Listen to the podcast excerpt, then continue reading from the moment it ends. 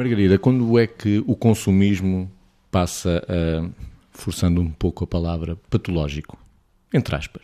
Eu acho que até podemos tirar-lhe as aspas em algumas circunstâncias, não é? Porque nós sabemos que em algum tipo de doença, nomeadamente numa doença que hoje em dia as pessoas estão muito habituadas a usar a terminologia para agredir as outras, mas sem saberem muito bem às vezes o que é que isso quer dizer, não é? Há uma etapa da doença bipolar possível, mais ou menos curta em função dos tipos de, de bipolaridade, etc., que faz com que a pessoa tenha um nível de desinibição e um sentimento de poder e de domínio que a faz perder a consciência das consequências consequências das coisas e que a desinibe nitidamente para dar, deixe-me dizer assim em linguagem metafórica, passos mais largos que a perna.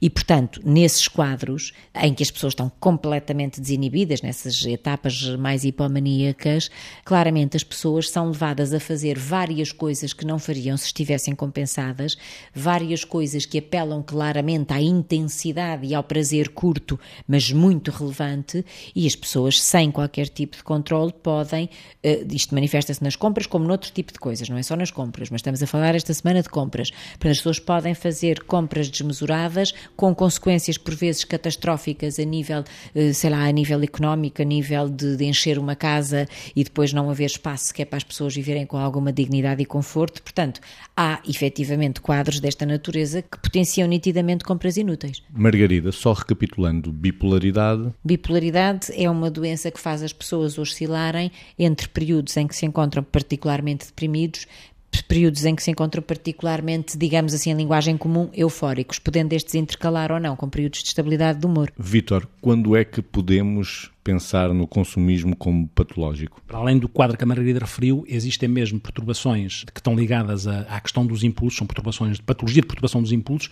onde Pode haver jogo patológico, pode haver mitomania, pode haver tiafogos, piromania, como pode haver este consumo uh, que é determinado, eu já disse isso na rubrica anterior, de uma certa maneira, que é, no fundo, um, um consumo que responde a um impulso. A pessoa sobe-lhe ali uma necessidade imperiosa de consumir e depois faz o consumo e há ali uma descarga no momento a seguir ao, ao consumo e muitas vezes até o deprimir ou culpabilizar-se, como dizíamos, em relação àquilo, à consequência daquele comportamento uh, patológico e por impulso no que respeita ao consumo.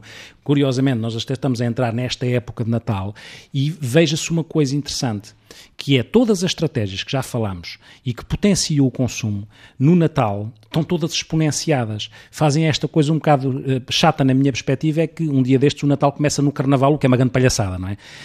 Uh, utilizando, utilizando o Carnaval aqui à, à, letra, não é? Mas não é por acaso. Nós vemos o Natal começar muito cedo e aqui há um cruzamento curioso de estímulo ao consumo, que é cruzar o que temos vindo a falar no que respeita ao impulso, mas cruzar com os afetos.